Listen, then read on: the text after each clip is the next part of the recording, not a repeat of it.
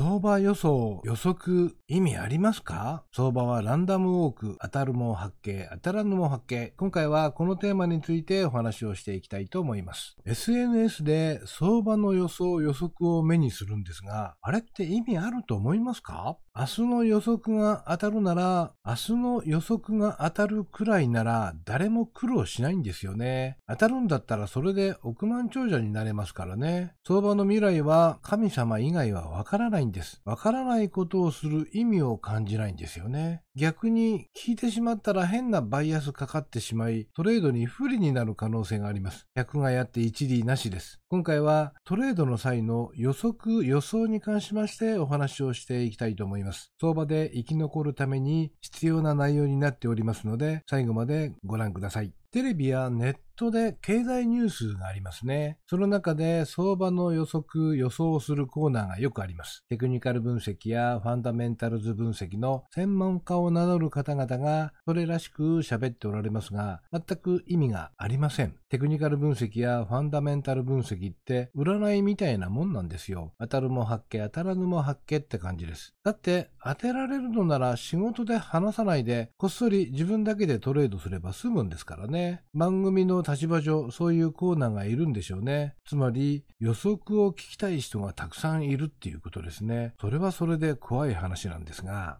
では、相場の予測予想の意味がないのか。相場には便利な言葉があります。折り込み済みと後公釈ですね。予測予想が外れても、理路整然と弁解ができるようになってるんですよ。そうでなければ、誰も怖くて話なんてできませんからね。責任者出てこいってクレームが来る目に見えてますから。つまり、事前にクレームにならないような準備をしておいて、一応専門家ぶって理論的に話をしておけば、視聴者は喜ぶ。ね、予測、予想って意味ないと思いませんか？これじゃあ FX で勝つためにはどうすればよいのか？予測や予想なんて気にせずに、相場が行きたい方向に土手エントリーを繰り返しながらついていけばいいんです。リスクリワード2.0以上確保した上で、勝率50%で良いのですから、半分は負けても問題ありませんからね。相場は上か下かです。半分の確率でトレードしても、利益は積み重なっていきますので、予測や予想なんてのは無視していきましょう。相場から利益を積み重ねるために、FX トレードの基礎をしっかりと学ぶ。相場は思惑通りにいかないことをしっかりと理解して、思惑が外れたら、素直に相場についていけるスキルを習得する。このあたりのトレードの基礎からトレードの方法に関しまして、当チャンネルインサイト FX で毎回お話ししております。りますので、ご覧になってください。トレードスキルを順序よく正しく学べば、決して相場から退場になるようなことはありません。